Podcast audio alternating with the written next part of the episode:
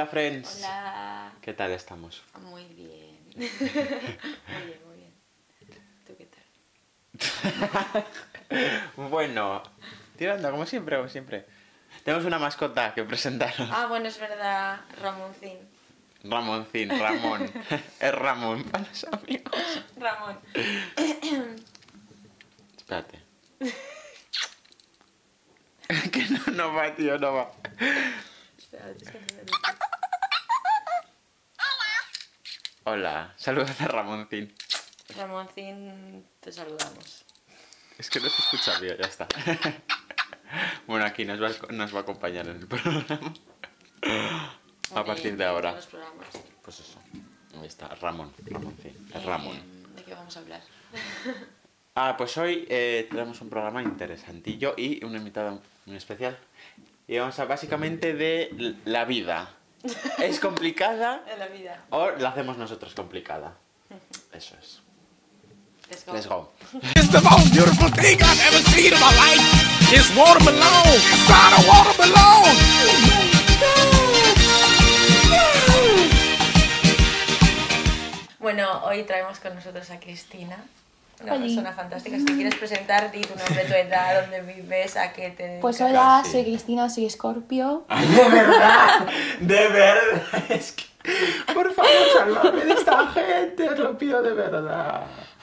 Estas, estas- es que estas dos son... No, tenía que hacerlo, tenía que lo hacerlo. peor. Tenía, tenía que hacerlo. Que sí, que sí. Bueno, si quieres decir tu ascendente y tu No. Yo no Aries. Pero te tienes que presentar de verdad. ¿Qué tu más? edad. Tu edad, que te. Bueno, yo tengo 20 años, mm, trabajo de camarera, vivo en Madrid, estoy de visita aquí y bueno, ya está. Muy bien. Es que son lo peores. Si se juntan, bueno. Si esta ya está, esta es peor. Pero bueno, la queremos con, Habrá que cosas. quererla. Habrá que quererla. Pues eso, pues bueno, vamos a empezar con lo- la pregunta banal. ¿Tú crees la vida es complicada o lo hacemos nosotros complicada? Nosotras, nosotras. Yo creo que es parte y parte, ¿no? En el sentido de que, pues igual tú naces en ciertas circunstancias, ¿sabes? En la que carece el dinero, yo qué sé, carecen las oportunidades. Y al mismo tiempo, pues tú las puedes ir trabajando para que no te afecten de tal manera o no. Eh, todo se reduce a la constancia también. Y también en el sentido de que una persona, obviamente, que ha nacido en un ambiente pobre, o de clase baja o de clase media baja, no va a tener las mismas oportunidades que una persona que ha nacido en clase alta, clase media alta, obviamente. Entonces, pues todo influye un poco. Yo creo que habría como que partir de la base de definir para cada persona lo que significa complicado. Porque lo que tú has dicho depende de tu contexto, eh, vas a definir complicado como algo que otra persona puede no, no, no identificarlo como tal. ¿Sabes? Porque si tú naces en, eh, dentro de mm, una clase acomodada, para ti igual una complicación es, pues yo qué sé, que no te llegue el Uber a, a la hora que dice que va a llegar, ¿sabes? Y, y, y si tú vives en un contexto en el que eh, eres de clase baja o de clase media baja, lo que sea, un, para ti el problema, lo que, se, lo que te hace la vida problemática es no llegar a fin de mes, ¿sabes? Entonces yo creo que es muy relativo lo que es, que es complicado, pues, pues depende a quién se lo preguntes, me parece. Entonces la vida es complicada o la hacemos nosotros complicada. Pues, pues no sé. A ver, también, yo qué sé, está el hecho de que, de lo que has dicho, de lo del Uber y todas esas cosas, ¿sabes? Y, mm, por ejemplo, em, una persona que igual eh, vive en Gran Vía, ¿sabes? En un ático y no sé qué, para ella lo complicado es, pues, ¿sabes? Cosas como muy banales. Igual. Claro, eh, banal para ti, banal para mí. Claro. Pero igual para ellos no es banal. Total, eso es lo que quería decir. Entonces no sé. No sé, no sé. Bueno, ¿tú qué opinas? Es que se me había el pendiente. Ahora voy, me estoy escuchando. Eh, que. A ver, en sí yo creo que es parte y parte también. O sea, ahora indagaremos más, pero como para un poco así en altito. En altillo. Mientras me coloco esto. Creo que es, obviamente, parte y parte también definir, pues eso, que es complicado para cada uno. Pero ya partiendo de eso es como. Es que también. eh, yo creo que es parte y parte porque en sí la vida, o sea, si yo lo reduzco muy para mí, muy a lo simple, la vida es sencilla. Lo complicado o lo que lo hace complicado somos no nosotros tampoco, que también cuando la toma de decisiones, que esto, esto también hablamos, porque claro, cuando tú tomas decisiones también hay según qué decisiones que son más difíciles que otras, entonces es como que te estás complicando en sí la vida. Pero que no es que, no creo que sea la vida, porque la vida es como pues, como tú explicaste el otro día lo del cuerpo, que el cuerpo es algo pues, transporte, erosión y sedimentación. Pues la vida es algo muy sencillo, sino la sociedad lo complicado. Esto me acuerdo hablando con un novio también diciendo, yo no he elegido en plan eh, o sea, nacer y tener como todas estas taras, tener depresión severa, tener ansiedad y tal, ha sido me- eh, por parte de la sociedad. Total, total, total. Hombre, la evolución del pensamiento crítico, ¿sabes? El empezar lo que estabas comentando todavía, los sofistas, no sé qué, los primeros que se empezaron a plantear cosas. Pues lógicamente la vida hace cientos de miles de años no era muchísimo más sencilla porque la gente no llegaba a plantearse cosas.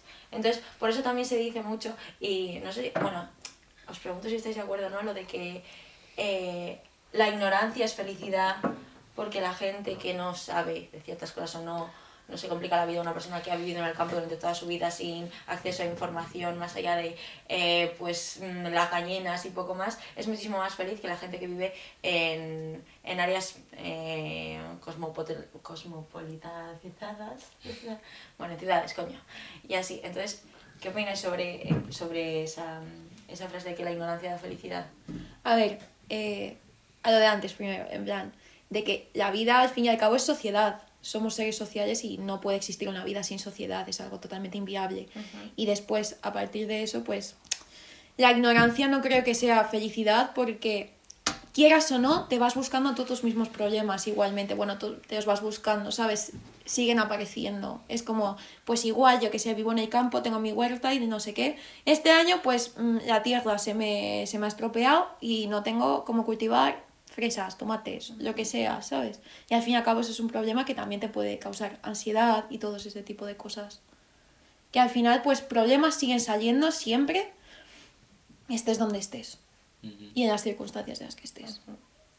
Yo entiendo a la gente que vive, o sea, yo creo que sí que me parece, me están llamando, sí que me parece que la gente que dice, soy más feliz en la ignorancia, o sea, que lo entiendo, porque es verdad, entiendo Claro, que seas sí. más feliz porque, claro, en tu poco conocimiento, en tu ignorancia, dices, pues tengo menos problemas, que luego también no me parece como factible decir, si conoces más tienes más problemas, ¿no?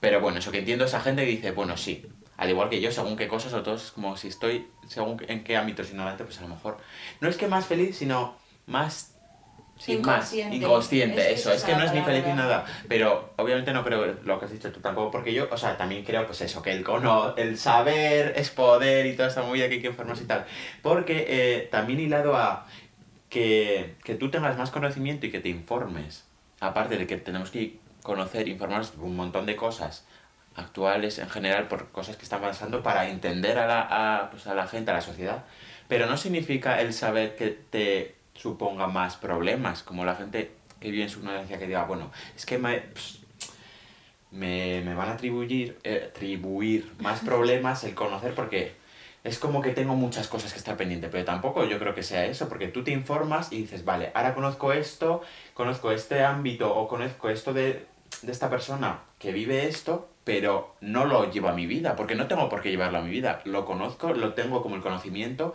para yo interactuar con eso, ¿sabes? Pero no es algo que tenga que decir, bueno, esta información ahora cojo este peso de esta persona, ¿sabes? Porque eso es lo que creo que también cree la gente de que vive en su ignorancia como en mucho, en muy arraigado, ¿sabes?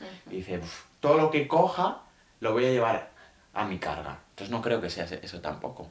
Que, o sea, que no baila conocer el saber con cargarte tus cosas. Pero está al igual que pues con los problemas gente, ¿sabes? De que tienes que ser consciente de que puedes ayudar a la gente o si un amigo o una amiga está mal, pero no tienes que tú solucionárselo a él. Ayudarlo, sí. Pues todo lo que hablamos también con la psicología y de Sí. tal, los problemas. Pues eso yo creo que es lo mismo. Ujú. ¿Tú qué? Pues no lo sé. No lo sé. O sea, yo siempre he dicho que entiendo, entiendo esa frase perfectamente de, de, de que mm, la ignorancia da la felicidad, pues Pero más que nada a nivel como eso de, de, de replantearte cosas, del hecho de, de, pues eso, de pensar, de darle vueltas al coco. Entonces, pues, no sé, yo... Pero siempre está la cosa de, prefiero mm, vivir ignorante y feliz o, o pues consciente de lo que me rodea y triste. Y no sé, yo creo que me decanto un poco por lo segundo, porque tampoco significa el estar triste o, o miserable con tu vida, sino, yo qué sé, como que te abre las puertas a conocer mm, diferentes realidades, ¿no? No sé. Sí, pero no sé, ¿la ignorancia realmente te da la felicidad o te da esa excusa para esconderte de saber ese tipo de cosas? Es que eso, y luego porque lo que has dicho tú, y lado lo que has dicho tú antes, lo justo lo que estás diciendo, lo he dicho, me parece muy interesante, porque creo que también es un poco egoísta la ignorancia. Muy Lo claro. que estabas diciendo de, de esconderte o evadirte, es que estaba pensando como cosas, Sí, Eh, realmente sí, realmente sí. accidentes geográficos, que has dicho tú, eh, No, por ejemplo, la gente que dice, no, es que yo a mí la política no me gusta, es que yo no me centro en política, porque aun sabiendo que existe esa realidad, prefiere eh, darle la espalda, en plan, no, no me quiero meter en este rollo, y me parece bastante egoísta. Sí. Pues eso, que yo lo estoy viendo más en accidentes geográficos porque a mi madre le pasa, porque lo has dicho tú, en plan, que te da triste- tristeza, no sé qué. Y mi madre siempre dice como, pues esos accidentes geográficos como terremotos, seismos y todo eso. En plan, prefiero no saber y es como... Aquí al lado se te puede estar muriendo la gente, tú dices, bueno, prefiero no enterarme de esto y qué. ¿Vas a ser como feliz con eso? No Mm. entiendo. Sí, bueno, también es cierto que hasta que no nos afecta a nosotros en nivel de, eh, de nuestro grupo, no, no queremos saber de ese tipo de cosas. O sea, yo por mi parte no, pero en sí la sociedad no quiere saberlo. Por ejemplo, ahora, eh, ¿qué pasa ahora mismo con el COVID? ¿Sabes? Eh, mm, la gente se la suda que esté pasando eh, la pobreza extrema en África, Latinoamérica, Asia, que la gente se muere de hambre todos los putos días, ¿sabes? De enfermedades que no tienen vacunas y demás. Eh, ahora ha llegado aquí el COVID, ahora COVID, COVID, madre mía, oh Dios mío, las noticias, tal, no sé qué, no sé cuántos. ¿Sabes? Es como una sociedad tan egoísta que hasta que no te afecta a ti de cierta manera o a la persona a la que tú quieres, te da igual. Es que realmente lo que has dicho es la clave, o sea, el pan de cada día de pues, la, esta sociedad, sobre todo en España, de que si no te pasa a ti. Y eso, en lo que has dicho es que me, me, como años atrás también, lo mítico de, uy, pues los negritos, porque no son negritos de África usando hambre, y es como, o sea, la hambruna que hay en España, que la gente no es consciente, de los comodidades sociales y todo eso que no dan abasto, y es como, Sí, que pues negritos en. España. Claro, pero es que la cosa reside en eso, o sea, en el hecho de que el clasismo también, eh, luego también lo de lo que estábamos hablando al principio, de las clases medio, eh, medio bajas, bajas, que no tienen los recursos primarios, pero es que hasta que no afecten de verdad a la gente que mete dinero, porque es así, metes dinero y ya está, ¿qué importa? ¿No? O sea, a mí me importa, ¿sabes? Pero a esta gente no le importa nada. La gente que vive en sus, en sus chalets, en sus no sé qué, nada. Y es así, hasta que se queden mm, pobres, no van a saberlo. Porque también es eso, ¿sabes? ¿Cómo te educan? En el sentido de que si tú te educan en riqueza o en lo que sea, tú no aprendes el valor de la vida. ¿sabes? Totalmente. Mira, eso a lo que eh, decía Rejón, de decir, claro, si a ti te están vendiendo lo que estás diciendo, bueno, esto al capitalismo y todo, están vendiendo que la felicidad es pues tener una familia acomodada en un chalet o yo qué sé, tu aspiración es eso. Y esto hilaba también, pues lo, lo como hemos empezado el programa a decir. Bueno, entonces mi vida ya es complicada porque he nacido y esto lo iba a sacar lo de, vamos a sacar lo de eso, las, como las facilidades innatas. Porque tú cuentas también como de dónde vienes y tu vida, que por eso queríamos que estuvieses aquí.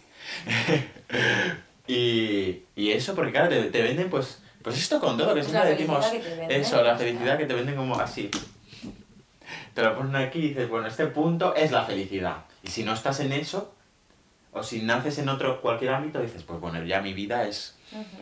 Pero que lo que, te, lo que te he comentado antes, que siempre el objetivo que te venden como felicidad es una cosa eh, a la que no se puede llegar, que es eh, imposible prácticamente. Entonces ahí está el juego de todo esto, que, que depende, o sea, en el contexto en el que hayas nacido, sea el que sea, te van a vender un objetivo que es imposible de llegar. Entonces, pues esto es así y ya está. Entonces, pues nosotros siendo de clase media, media baja, total, eh, nos venden nos venden el qué.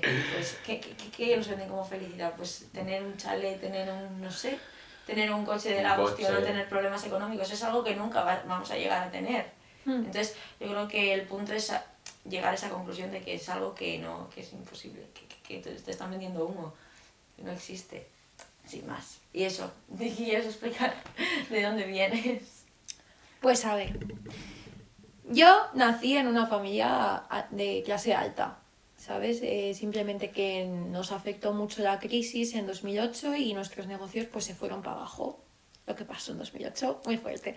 Pero yo qué sé, a raíz de eso pues mi familia seguía siendo como de clase media alta y demás.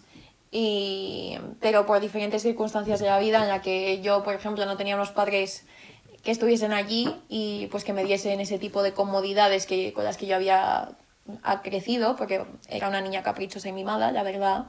Y hasta que no te das la hostia no dices, ahí va, que ya no es así la vida, bueno, pues a trabajarla. el valor de la vida, ¿no? Claro. Eh, también es verdad que cuando tú sales de esa burbuja de dinero, de que no te falta nada, de tal, pues entras en una depresión, quieras o no, muy heavy, ¿sabes? Y es como que te cuesta muchísimo acostumbrarte a eso. Mm, mis padres emigraron. Eh, bueno, mi madre, mi padre nada, no existe. Eh, se fue a Alemania a trabajar, yo me quedé con mis tías y bueno, pues al final en 2017 terminé mi relación con mi tía y me fui a vivir sola.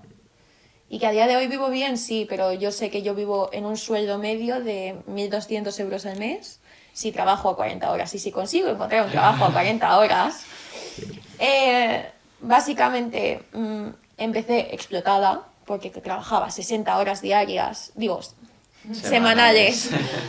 un día libre a la semana y cobraba 800 euros, porque es así la vida. Tú te independizas, eres una niña de 17 años y que van a decir los empresarios, ahí la tengo, contrato 10 horas, explotadísima y te voy a pagar lo que a mí me dé la puta gana. Pero bueno, luego vas aprendiendo poco a poco. Yo ya llevo cuatro años en este, bueno, tres años en, esta, en este sector.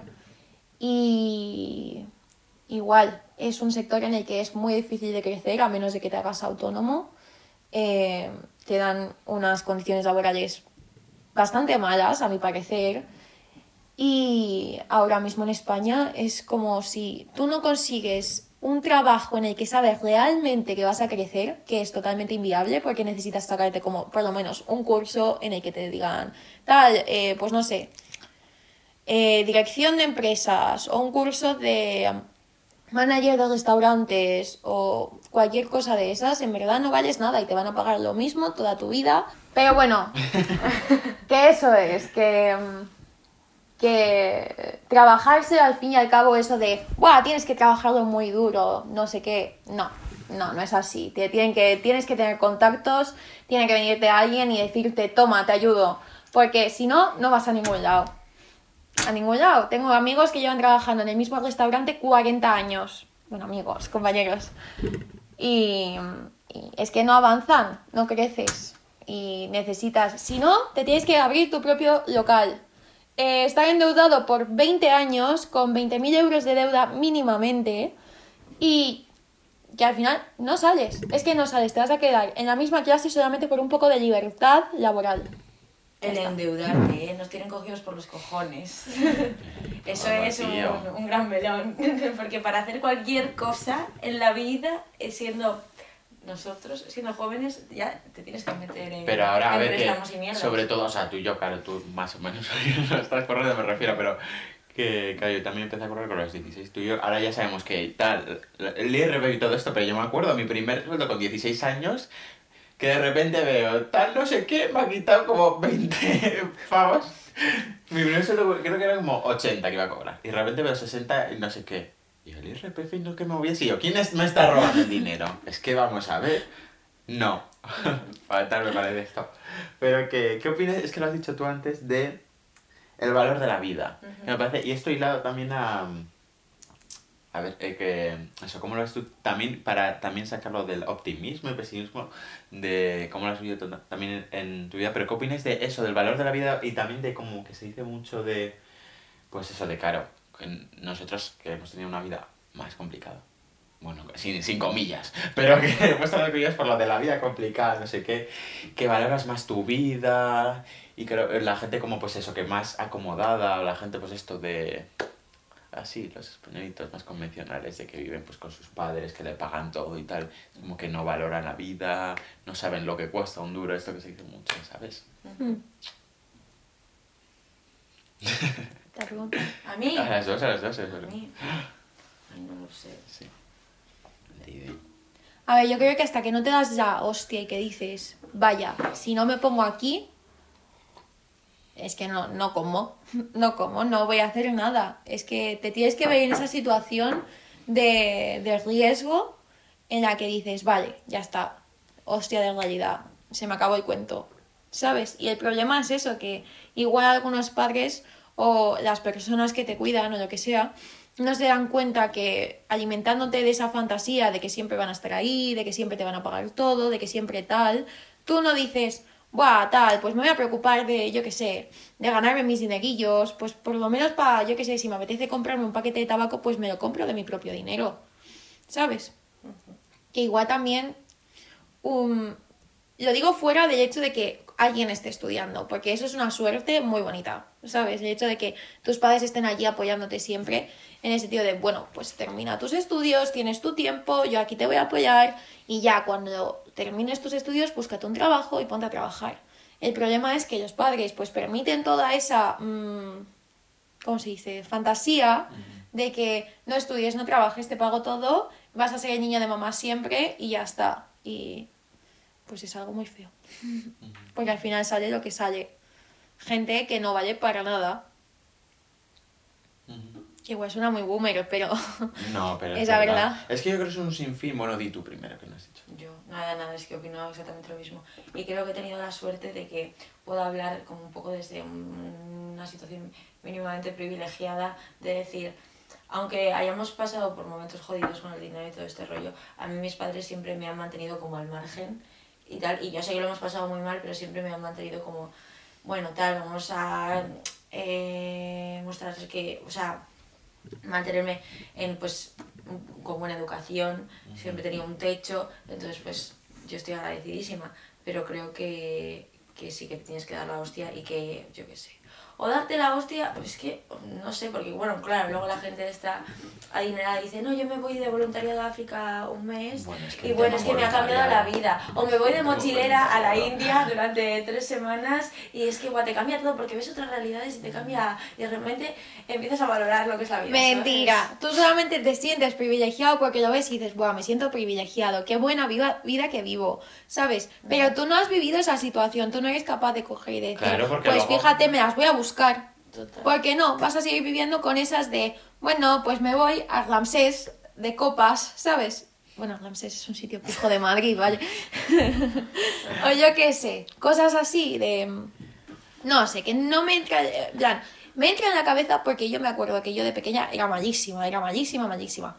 Y yo no valoraba para nada lo que yo tenía, ¿sabes? En plan de, yo pedía más, más, más, más, más, más y más. Hasta que un día me di cuenta y dije, vaya, ya no puedo pedir más. Hombre, es que si es la única realidad que has conocido, tampoco es tu culpa porque no sabes que existe otra cosa, Total. ¿sabes? Entonces, como bueno, está, pues eso, que inconsciente, no, no sabe. Claro, pero por eso también en eso culpo a los padres, Mm. ¿sabes? A la figura autoritaria en tu casa. ¿Sabes? Yo creo que es un sí. Es que, claro, el tema de la educación, esto también vamos a hacer un melón. Es que me parece tan importante hablar de educación. Pero es que yo creo que es claro, parte y parte siempre es un sinfín de cosas. De. Bueno, que no me voy a indagar porque es que es muy amplio el tema de la educación, pero de que también es parte de la chavalería esta cada porque también hilado la, la madurez y la gente. Porque que tú vivas aún así en una. Porque conozco a gente, o sea, gente acomodada no. Pero sí que gente, pues eso, que. Joder, pues a lo mejor. mm, no acomodada tipo que hablamos más ba- eh, banal o mal, es decir, de que pues un nini, sino gente como acomodada, pero que vive con sus padres, que tienen eso. nunca, que tiene un colchón económico. Pero que sabe más. que tiene ese privilegio, pero aún así no lo quiere. Entonces, claro, yo creo que es parte y parte, porque yo, por ejemplo, siempre, bueno, de clase baja, pero aún así mi madre, o sea, cuando no había dinero, pues no había. Como la mayoría parte. Pero cuando había mi madre siempre intentó como, pues ya, vamos a comprarte estas zapatillas, no sé qué. Y yo, en mi cabeza, también porque esto hilado a la madurez, ya sabemos que por las circunstancias de la vida tengo que madurar muy pronto. Pero yo siempre he dicho, yo no quiero que me pagues nada. De hecho, mi madre siempre tenemos como trifulcas a día de hoy, pues bueno, ya que te voy a comprar esto. Yo no necesito que me pagues, porque yo cuando de pequeño pues no puedo, pero a partir de los 16, que empecé a currar, digo, pues ya que puedo currar, yo necesito pagar mis cosas porque yo necesito que tú me las pagues a mí. Porque yo sé lo que cuesta esto, lo que te está costando a ti, que mi problema trabaja 40 horas todos los días, y entonces yo sé lo que te cuesta, y como yo lo sé, pues yo quiero que eso te lo quedes tú porque te lo estás currando tú. Yo me voy a currar lo mío para pagarme lo mío. Entonces yo creo que eso también está la- tendría que estar en la cabeza de la gente de decir, vale, eh, conoce tu privilegio, pero luego qué, no te acomodes en ello. Búscate la vida, chavalín. O chavala. Muy bien. Hablado. Sí, vale. ¿Qué eso? Que el lado al optimismo y al pesimismo. ¿Qué opinas de eso? Porque tú con... eh, claro, la circunstancia... Bueno, que ya lo has dicho, que has, eh, tu familia era clase alta, pero claro, luego te diste el golpe de realidad y pasa todo lo demás. ¿Qué? ¿Qué? A ver, el optimismo y, y el, nega- pesi- el el pesimismo, exacto. Pues no sé. Supongo que en parte sí, en parte no, ¿sabes? Obviamente, si tú vas toda la vida en plan de, "Oh, qué triste que estoy, claro. qué mala vida, tal, no sé qué, todo el tiempo quejándote, todo el tiempo restándote, tal, pues al fin y al cabo, pues te quemas tú solo. Y si te rodeas de gente que te llena de negatividad, de tristeza y de todo eso, te quemas tú solo igualmente. Entonces, siempre necesitas esa chispa positiva en ti, siempre. ¿Sabes? No te digo en plan de escribe por todas las paredes de tu habitación, guapa, Claro. optimismo, la vida es una, tal, porque no es así. Y es un carnaval. Pero eso, necesitas ese optimismo siempre, esas ganas de decir, pues vale, fíjate, pues no me ha salido esta cosa bien, pues bueno, vamos a intentarlo de otra manera. No me gusta esto que estoy haciendo, pues bueno, vamos a buscar otra opción de la que yo, en la que yo pueda mm, destacar o en la Sí, que yo me sienta mejor. Yo creo que es como un diferente tipo de optimismo. O sea, no es el optimismo. Mr. Wonderful. Todo eso, Eso, eso te iba a decir. O sea, efectivamente, en plan, totalmente de acuerdo con todo lo que has dicho, de que no podemos ni irnos para un lado ni irnos para para, el otro. O sea, hay que mantener pues un- una visión. ¿Qué? Sí, ¿Qué? Pasa, pasa. Que te por la gafa. Chao. Esto te voy a poner. Hay que mantener una visión objetiva de la realidad, de las circunstancias que te pasan, pero sí que es verdad que creo que es un poco necesario, más que nada para no sumirte en la bajona, la bajona. El decir, es que no, es que tampoco lo consideraría como optimismo, porque sí lo es, pero no es como el optimismo que nos vende, sino el decir, bueno, vale, voy a abrir un poco la perspectiva y decir, eh, eso, pues abrirme a las posibilidades, a que todo es posible. Bueno, que existen posibilidades, sí, tanto malas como buenas, pero joder, ya que estamos en, imagínate, en metido en el fango, dices, pues bueno, pues al menos voy a pensar que, que es posible algo mejor, ¿no? Sin tampoco que se te vaya la puta flapa, ni caer en, en dogmas de estos de mierda, de mm, disfruta de la vida, comete el mundo, no sé qué pollas, que no tiene ningún tipo de sentido. Eh, pero bueno, sí, sin más. Un poquito de, yo qué sé. A ver, bueno, también ayuda eso a las personas a veces, ¿eh? Ya, pero eso es Claro, peligro- peligroso, claro, porque está diciendo claro. que caes luego.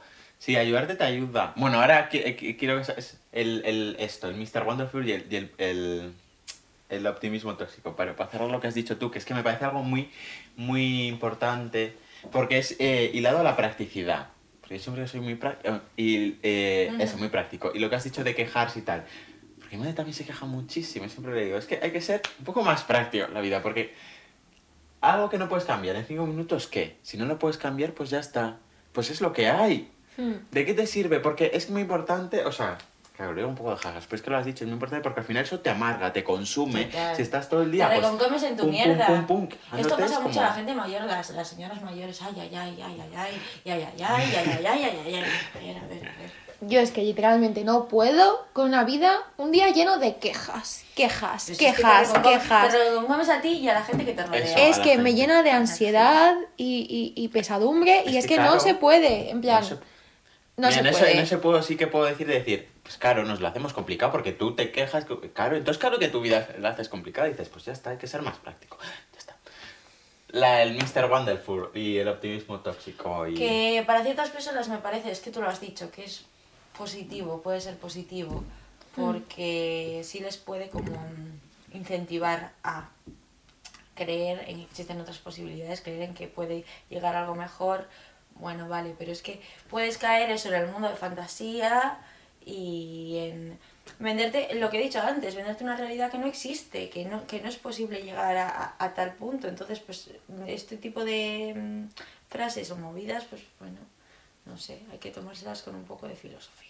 Con un poco de humor también, porque sí que es verdad que si al fin y al cabo es lo único que crees, rezas y, y proclamas, pues sí que es verdad que Pues los es libros muy de autoayuda, si es que esto lo que dije el otro día, los libros de autoayuda, pues las frases, yo qué sé, pues lo mismo, es que es exactamente lo mismo. Que claro, coño, pues claro que es necesario, porque hay mucha gente que, que, que, que tiende al catastrofismo existencial y entonces pues se lee un libro de autoayuda, se, se compra una taza de Mr. Wonderful y dice, ay, para adelante, no sé. Ya, sí, totalmente. Sí, es como un poco como que eso te dice, tal, te puedo ayudar a salir de todo esto, pero es que la cosa es que no debes de salir de todo ello, ¿sabes? Debes de acostumbrarte a tus circunstancias y decir, vale, puedo aprender a vivir con estas circunstancias y ser un poco más práctico, como tú dijiste antes, ¿sabes? En el sentido de que no tienes que decir, buah, tengo que salir de esta realidad, tengo que salir de esta eh, sociedad de clase media, o yo qué sé, tengo que tener más dinero para ser mejor, o tengo que tener más casas para ser mejor, o todo se reduce ahora mismo a la cantidad y no a la calidad. Y ese es el problema con eh, Mr. Wonderful, eh, los libros de autoayuda y demás. Cantidad en vez de calidad. Que bueno, tampoco tiene, o sea, claro, porque tampoco tiene que ver con que tú pierdas tus motivaciones en la vida, porque eso también es bueno, en plan, tener motivaciones por eh, llegar a más en lo que sea, pero siempre eso partiendo de un punto racional y práctico y decir, vale, eh, me tengo que, que, que, eh, aceptar mi realidad y de ahí, pues igual motivarme, pero bueno, eso, de manera racional. Entonces, es que Claro, es de manera complicado. eso y luego lo de pues que todos los sueños se cumplen y toda esta movida y mismo, todo. lo mismo. Y pero y lo que has dicho también hilado a cosas Oye, ¿qué son los sueños? es que... Los sueños, sueños son. que es muy importante. Es que, claro, yo también de pequeños como que... Por eso, porque te lo venden que decir, pues eso. Y, y como que tienes que conseguir tus metas y todo esto, que sí, pero... Como que pasé una fase de decir esto, que lo que te iba a decir, que lo has hecho también, hilado a, la, a, a cosas eh, mentales de la cabecita, de decir, porque yo, claro, te venden también de lo de, que has dicho también, de coach emocional, es decir, puedes con todo, puedes con todo y a lo mejor, tío, dices, puedes con todo, pero a lo mejor en un plazo de tiempo del que no te están vendiendo. Es decir, bueno, que sí que tú puedes con todo. Claro, tú te llegas así, pues, 12 años que dices todo eso y dices, bueno, Eso ¿qué es. hago yo con esto? Lo Con que- este meregenal que me acaba Lo de que llegar. tienes tú apuntado, o sea, de aguantar el tipo. Aguantar el tipo, Eso es me verdad. parece me muy, muy bueno, porque es en plan, sí, tú- eso es, tú puedes con todo, tú puedes con esta, lo vas a superar, para adelante, bueno, a ver, pero sabes, entonces esto eh, te alimenta como un, un método de pensamiento que te hace comerte, comerte, comerte todo y decir, venga, para adelante, para adelante, y no te permite el sufrir, y sufrir es necesario, y llorar es necesario, y pasarlo mal y estar tres meses en la cama también es necesario, porque es parte de eh, cualquier duelo, en Claro, cualquier cosa que- que... te pase. Entonces, eh, eh, este rollo es, me parece pues bastante dañino para la salud mental.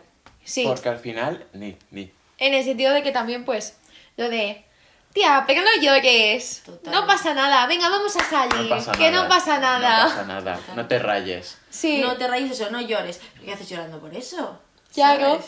es como sí, vale, pues, bueno, yo agradezco a una amiga que me saque de la cama cuando estoy mal y que me diga, tal, vamos a dar un paseo y te despejas un poquito.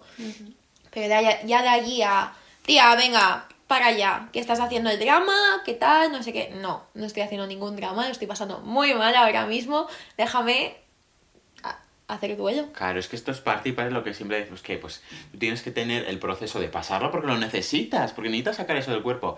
Que luego reconconverte en eso, no lo tienes que hacer, está mal. Claro. Pero tampoco puedes, hilado a lo que has dicho de que quejarse te consume. Pues estar positivo todo el rato también te consume, porque luego eso al final, tú dentro, interiormente, sabes que tienes que pasar un duelo que no lo estás pasando. Y eso va a explotar y es muy peligroso. Que esto parece una tontería, pero tengo una tía que le un tumor de aguantarse las cosas. Y lado a lo de lo aguantar el tipo, que esto lo que está diciendo también de que te venden, pues eso, que puedes con todo.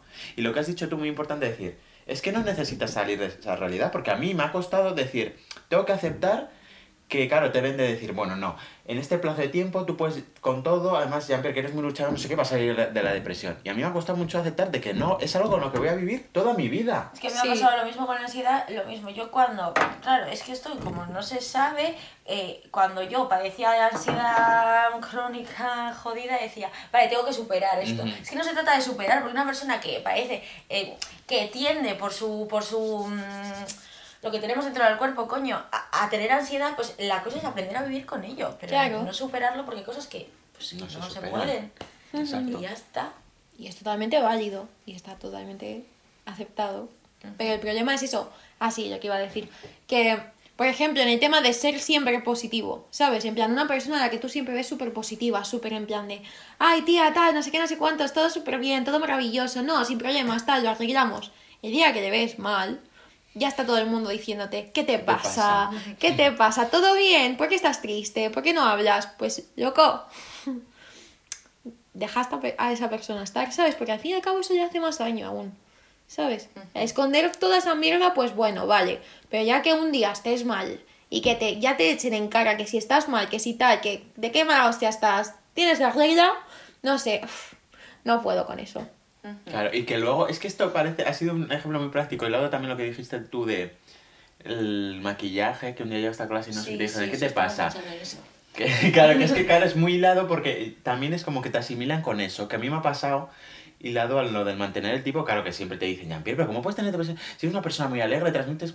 A ver, que mi persona sea así no significa luego yo lo que esté viviendo, y que claro, que es muy difícil eso, mantener el tipo, porque al final dices, joder, mantener el tipo es muy cansado, y que no, no, tienes que ser consciente también porque es peligroso, de que no puedes estar así, de que, claro, yo luego en mi casa, eso es que cada uno aquí pasa su, su Hay que como todos. erradicar el mantener el tipo, claro. o sea, pero de una, en, plan, ah, no, no, no. Sí, a mí lo que me ha pasado mucho es el hecho de que, bueno, como yo llevo mucho tiempo viviendo sola, ¿sabes? Pues ustedes sabéis, bueno, yo tampoco he tenido una infancia muy fácil, eh, no he tenido una adolescencia muy fácil y una adultez tampoco muy fácil, la verdad. Todo ha sido bastante complicado.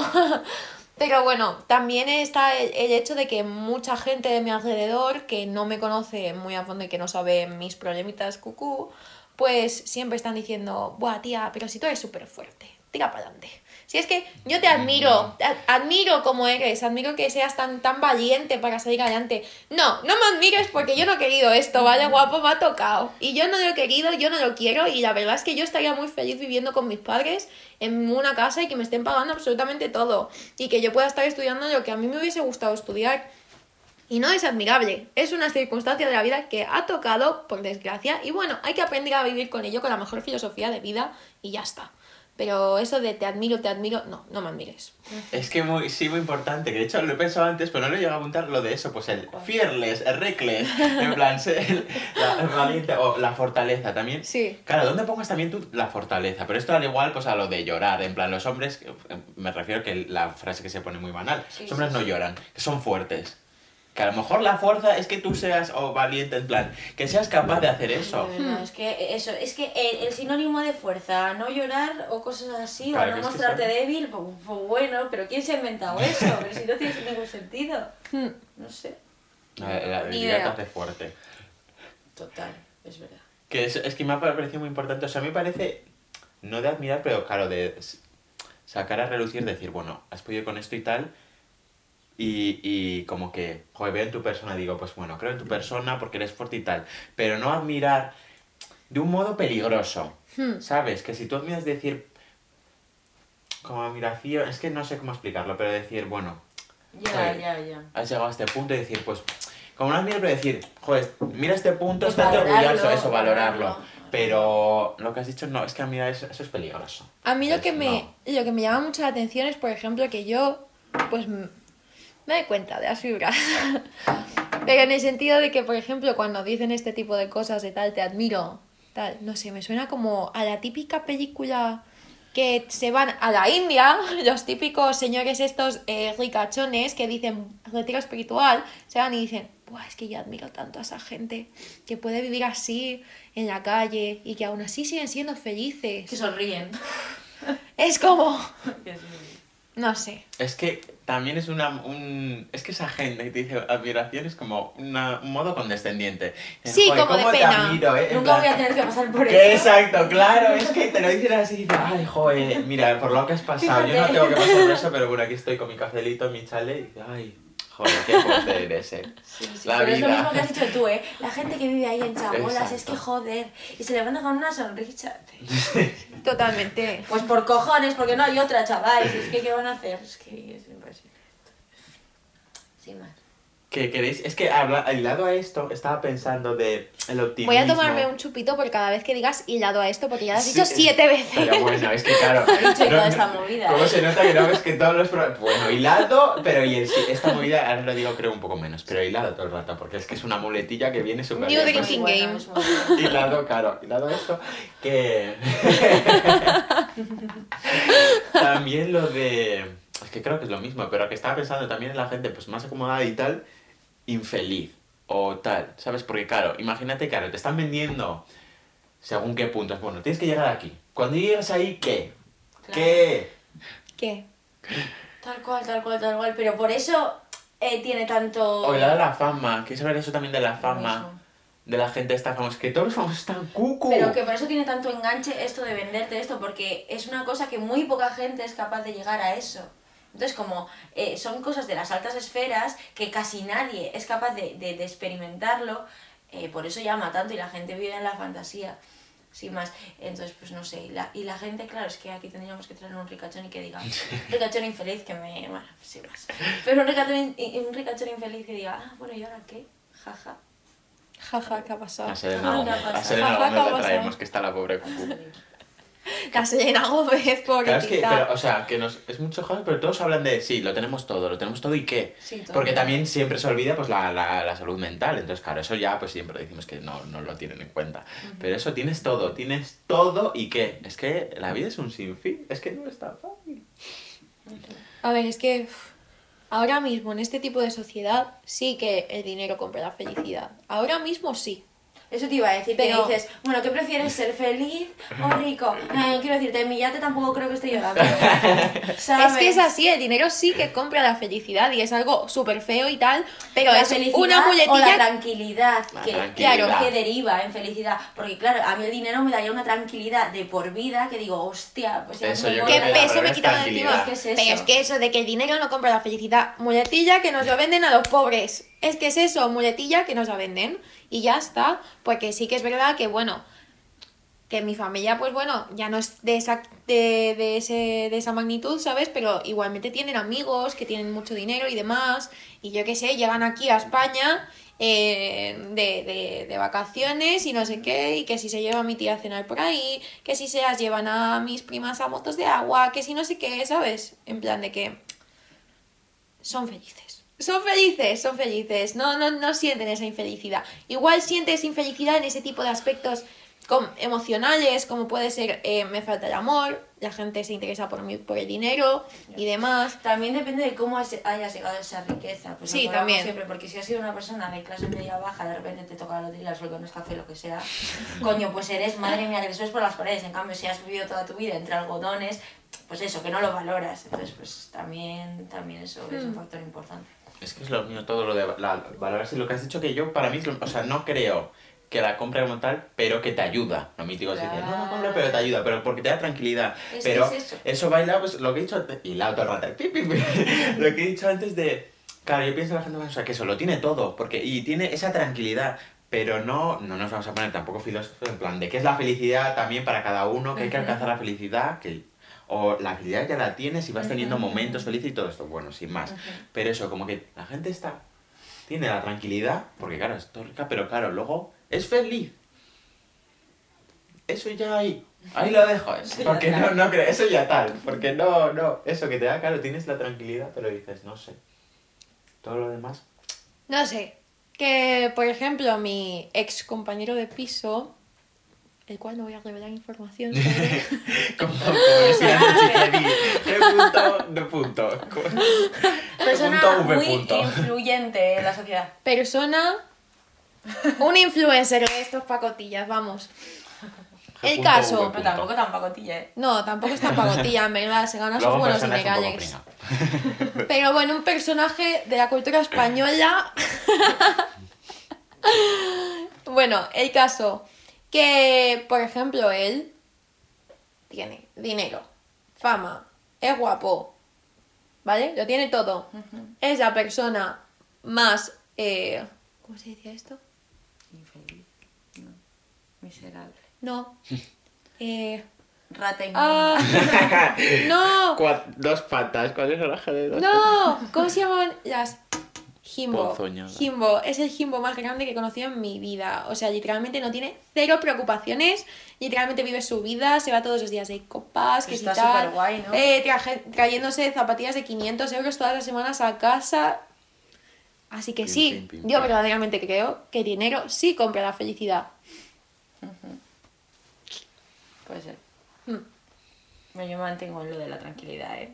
Sí, igual. No sé. Pero es que lo has dicho tú, o sea, es que las preocupaciones, no tiene cero preocupaciones por eso, porque tiene esa tranquilidad de que tiene... Claro. Puede pagar todo lo que... Es las deudas que tenga. Ya luego todo lo demás... eh, tal. Mm. Es una persona súper despreocupada en el sentido de que se la suda todo. Todo, pero muchísimo. Pero que ¿eh? te puedes permitir lo que te lo sube todo. Exactamente, es como muy fuerte eso, en el sentido de que de verdad puedes permitirte ese tipo de comodidad, de que te la suda absolutamente todo y te da igual las consecuencias. No sé.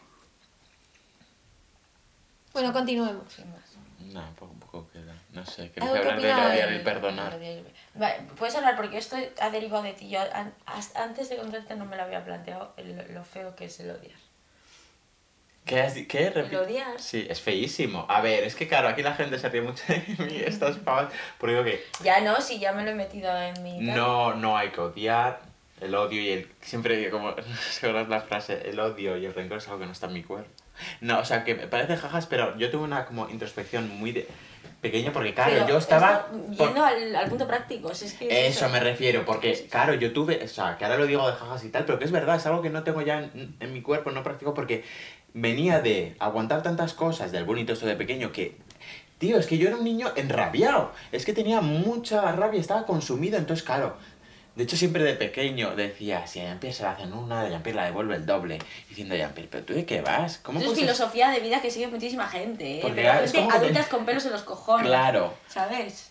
que dices, bueno, un niño, pues bueno, tienes que pasar esa fase también por lo que vi digo, claro, es que quería como eso, devolver todo lo que me habían hecho ellos. Que no, es que no ese es el punto, pero digo, ¿y qué? ¿Y luego qué? ¿Eso me va a dar una tranquilidad? Por lo menos a mí no. Por lo menos a mí no, y dije, O sea, ¿qué te va a aportar al Claro. final? ¿Sabes? ¿Qué te va a aportar? Hmm. Porque tú también eres un poco rabiosa. y rencorosa, ya sabemos. A ver, yo soy una persona impulsiva Rencorosa. e irascible y rencorosa y vengativa. Puede ser, puede ser, puede ser. No digo que no. Pero mi, mi, mi duda es, a nivel final, ¿qué te aporta realmente? Absolutamente nada. Pero vamos, mi. Pero es es, que mi importante que proceso. seas consciente de eso. Es Claro, que, sí, sí, sí, sí, soy totalmente consciente de ello y por eso yo necesito un proceso, ¿sabes? En plan, a lo Bad Bunny, sus cinco canciones de proceso de las rupturas. Em, yo ne- La referencia. Pero, pero el caso, que yo necesito soltar toda mi ira, es totalmente necesaria, como tú bien me dices, pero que no te metas en el saco, no te metas en el saco. Yo no puedo quedarme callada, necesito soltarlo, porque si no voy a estar todos los días de mi vida con eso ahí metido diciendo, se debería de haber dicho, se debería de haber dicho, se debería de haber dicho. Y yo no puedo vivir así, necesito soltarlo. Me da igual si es feo, horrible o lo que sea, pero yo no puedo vivir con, con esas palabras en mi corazón, ¿sabes? Entonces, lo primero, necesito decirlo. Lo segundo, necesito quejarme. Lo tercero, necesito pasar ese tipo de compasión de decir, vale, te entiendo, entiendo por qué te has cabreado. La tercera, ¿eh? Claro, afirmación, negación, negociación. Claro, claro. Y luego ya, pues como decir, venga, ya está, punto neutro. No te quiero, no te odio, pero no te quiero volver a ver en mi vida. Y la verdad es que no me aportas, así que aparta, ¿sabes? Y ya está. Es ¿Y- como... ¿Consideras que odias a alguien o que tienes odio en tu interior hacia alguien? Ahora mismo no. Pero yo, por ejemplo, que crecí con mucho odio hacia mi madre. ¿Sabes? Pues, Ujú. porque ella se fue de España, se fue a trabajar a Alemania y todo eso, y bueno, ella tenía sus problemillas. Y, y yo crecí con mucho odio hacia ella en el sentido de que, Buah, me has abandonado aquí con mi, con mi tía, tal, no sé qué, no sé cuántos, y bla, bla, bla. Y sí, la odié durante un tiempo y luego hace un par de años cogí y escribí y dije, lo siento por haberte odiado todo este tiempo porque la verdad es que no me ha servido de nada y que yo a ti te adoro, te Claro. quiero y eres mi madre y yo sé que no hay nadie que me quiera más que tú. Y ya está. Porque al fin y al cabo ella no lo hizo aposta, ella lo hizo como una manera de decir, bueno, vamos a ayudar a, a lo que es esta relación, ¿sabes? Lo mejor es que yo ahora mismo me aparte de ti para yo crecer fuera. Y pues esa es. ¿Sabes? Podría decir que sí que he llegado a odiar a, a ex amigas y, y Pero eso. que en algún punto las has odiado, pero ya no. En algún punto, igual una semana, ¿sabes? Sí, ha pero sido que como es que un proceso, claro. te odio, te Claro. odio. Pero luego ha sido como que no te voy a volver a escribir, no te voy a volver a hablar. ¿Para qué te voy a odiar? Claro, es que Para sí, seguir todos los días pensando en ti y decir, buah, es que como te pille te atropello con un coche. Es que es un rum rum que te pones tú en tu cabeza y una, una cara que dices, Que no, que no, que no sirve para nada. Hmm. Sin más. Yo creo que em, también como hay formas de sacar la ira, porque todo el mundo tenemos así como un ímpetu interior.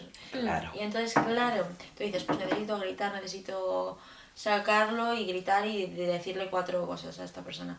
Vale, eso eh, lo veo lícito, no me parece muy bien. Lo veo lícito porque es que es, si es tu manera de hacerlo, pues es que, ¿qué, qué vas a hacer si no puedes controlarlo? Mm. Claro, pero puedes hacer eso, pero una vez que ya has sacado todo lo que tienes que sacar, pues em, pasas ya a la fase de decir, bueno, relajado. No, es que no vale la pena para nada em, sentir hacia, odio hacia esta persona, porque lo único que me, es que es eso, lo único que me va a aportar es una carga a mí de... de uy, uy, uy, Una carga negativa, cago en la puta, y es que bobo, y es que bobo, y es que me la voy a matar. Pero qué necesidad. Hmm. Aparte de que, ¿para qué? ¿Para qué? ¿Para qué? No sé. Sí, aparte es que tú también, Un espacio mental. tú, tú llevas la ira de otra manera, totalmente opuesta a la mía. Sí, sí, sí, sí. sí. No tengo- ¿Tú cómo llevas tu ira? No lo sé. Es que no tengo yo mucha mala hostia, pero bueno. pero la sacas, eh, aún así, eh. Sí, sí, sí, sí, sí. Sí. No, pero en el sentido de cuando tú te enfadas, ¿cómo, cómo desarrollas ese enfado? Es que creo que me da miedo el, el enfadarme. Eso iba a sacar, es que lo iba a sacar ahora porque me parece muy importante. El, mo- el mood confron- Me da confrontación. mucho miedo. Es que ya un montón de gente y es algo que me parece... Sí. Sí, dilo, dilo. No, no sé por qué, me da miedo el enfadarme. Ya no porque lo que me puedan hacer a mí, que también, pero sobre todo por decir cosas de las que me puedo arrepentir o hacer algo con lo que, que no concuerda con mi persona. Entonces, ¿sabes? Que no va como con mis morales. Entonces digo, me da mucho miedo el enfadarme porque me da miedo el hacer algo que probablemente en media hora diga, no debería haber hecho esto, ¿sabes? Porque como que pretendo, o sea, yo me gusta y quiero ser así, ser muy coherente y muy fiel a mis principios, entonces no me gusta el irme de eso en ningún momento. Entonces, pues por eso eh, eh, la cosa pretendo mantener la templanza, que, a ver, que es imposible, ¿sabes? Esto lo estoy diciendo como si fuera Gandhi, pero sin más. Es decir, bueno, vale, no quiero hacer nada de lo que me pueda arrepentir. Sin más. Entonces yo creo que la mejor forma de cuando te pasa lo que sería es decir, bueno, me voy. Es que yo creo que ¿Y qué no he bailado. Yo creo que no he bailado. Porque, por ejemplo, yo soy igual que tú. Pues ya sabes, es que yo soy muy tranquilo, muy pacífico y todo eso. Y, pero me parece muy importante lo de la confrontación porque pasa muchísimo entorno. Ya sabemos que la gente no habla las cosas Total. por miedo a eso, por la confrontación que haya trifulca. Y es que no es necesario y por eso creo que no bailado, o sea, en un momento de que tú algo te ha molestado, no tienes por qué. Es que yo creo que además, si tú, eh, o en general la gente que tiene como miedo tal, lo hiciese más, en plan, decir, esto me ha mo- molestado en el momento, miedo, ¿no? sí, Ya, claro. porque verías tú mismo de que no vas a hacer, decir nada, porque tampoco creo que vaya en tu persona de, de repente, ¡pum, pum! ¡Uy, perdón, que te he soltado una hostia! No, una hostia no. No, pero que ya que era una... Entonces, claro, yo creo que si lo hicieses más, verías que no. Y, y eso que la gente le da... Y me parece curioso porque no lo entiendo porque hay tanta... por- o sea, aparte de... eso, hay muchísima gente que eso, que no habla la- las cosas por el miedo a la confrontación, por la trifulca, es como, si algo te ha molestado, o sea, independientemente de cómo lleves tu enfado, que obviamente no, que esté, no es lícito que tú pegues o algo, yo que sé, ¿sabes? Pero que decir, Oye, has molestado, sino hablar las cosas, decir, pues, porque al final, pues esto es muy banal, pues bueno, el- la clave está La comunicación y tal, pero bueno, oye, esto me ha molestado y tal, a lo mejor tú no lo ves así, pero yo lo veo así, quiero que entiendas mi punto, o a lo mejor yo he hecho esto y que yo lo vivo así y a lo mejor a ti te ha molestado, pero dímelo. No, luego te vayas, porque esto hilaba lo de que te consumes. No te vayas por ahí, porque al final eso te va a consumir y tú te lo vas a sacar en cualquier sitio, las pullitas, y tú vas a decir, pero ¿por qué me estás sacando esto ahora? ¿De dónde viene? Sí, sí, total. a la conversación, esto también hemos hablado, de, de que también me da miedo como la interpretación que tú tienes de los hechos. ¿Sabes? O sea, me da miedo también, me da una- aquí una lista enorme, pero el decir, vale, yo opino que esto ha sucedido de esta manera según mi, mi, mi tal. Y que tú, o sea, el decir, eh, mi, mi, mi visión de lo que ha pasado eh, difiere completamente de la realidad o de tu realidad. Entonces, eso también me da pánico. El, Ya. el que yo te diga, pues esto me ha molestado y que tú me digas, si esto no ha sido así, si ha sido de esta manera, o pero tía, bro, no te rayes, si ha sido una mierda. Eh, no te rayes.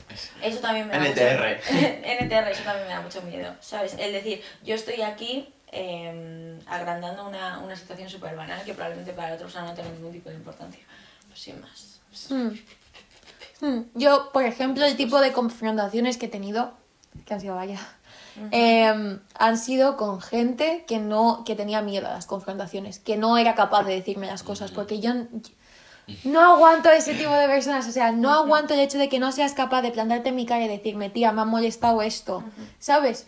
O "Mm, no me gusta cómo te comportas respecto a esta cosa, o no me gusta esto, tío, yo soy una persona que me gusta evolucionar, cambiar, me gusta eh, mejorar, ¿sabes? Y si a mí no me dices las cosas, ¿cómo pretendes que yo, pues, ¿sabes? Que no, no sé, yo busco una persona, bueno, una persona, amigos, que me ayuden a crecer, ¿sabes? En el sentido de que yo no sé que s- yo sé que no soy perfecta, ¿sabes? Y necesito esa, esas, como esas palabras de decir, buah, tía, pues igual no me gusta que me digas las cosas así. Pero si es lo mejor, o sea, a mí de verdad mm, me parece lo más sano, en plan, gente que realmente te diga en las cosas en las- que fallas y que te Hmm. ayude a aprender, porque a a veces estamos muy comidos en nosotros mismos y no nos damos cuenta, y también por ru- cosas rutinarias de que nos comportamos de X manera y no te das cuenta ni de que estás haciendo cosas feas o mal. Total, total. Si es que, y aparte de eso, o sea, el hecho de que esa persona, lo que estabas diciendo tú antes, hilado a eso, em, que cuando tú no eres consciente de que has hecho algo mal y esta persona va divulgándola por ahí con gente cercana a ti o yo qué sé, y que vaya diciendo, pues mira, no soporta a esta persona, pues no sé qué, no sé cuántos. Y es como, tío, ¿qué te he hecho yo? ¿Me has dicho algo? ¿Cómo pretendes que soy la pitonisa Reynolds? O sea, ¿cómo pretendes que yo sepa lo que he hecho mal si no eres capaz de comunicármelo? Y a todo esto, pues yo también sufro de mis ataques de ira. Y, y, pues me, me, me enfurezco aún más que, bueno, es- está en tratamiento. Pero el caso es ese, de que no, no, no, no puedo con la falsedad. No puedo. Es algo como muy de, ay tía, no puedo que la gente es falsa. Pero es verdad, o sea, es que no o sea, yo entiendo puedo. tu point. Porque es. Y la, o sea, claro. y la- lo que estaba diciendo antes de. A mí me fastidia mucho, es que lo que estás diciendo, que es un poco más. O sea, no necesariamente pues que esa gente pues vaya divulgando, porque eso, o sea, si es de mi círculo, voy a, voy a saber que no es así. Fuera del círculo, ya Ya, sabemos que ya, eso me resbala, Es que pero eso, que. Es, eso, es, eso, es, eso es muy interesante. Plan, cuando tienes una confrontación, esta persona va diciendo de mí no sé qué, no sé cuánto. Entonces, Claro, eso, pero eso, o sea, a mí es una que me resbala la gente lo que me diga. O sea, me importa pues la gente de mi entorno y tal. Pero que, claro, eh, pero también está lo dificultoso de que, claro, la gente de mi no... Porque es como, pues decimos, nuestros amigos y tal, no va a ir divulgando nada porque, claro, lo consideras como amigo. Pero claro, luego a lo mejor llegas y tal, mejor esa persona, que es que a mí me ha pasado, yo esto lo, lo, lo hablo de- desde mi ejemplo, porque claro, aquí uno, todo siempre desde el primero soy yo, ¿no? Entonces, más de antes me costó decir que una vez ya pasado lo del aire y todo eso, ¿no? Pero sí que me...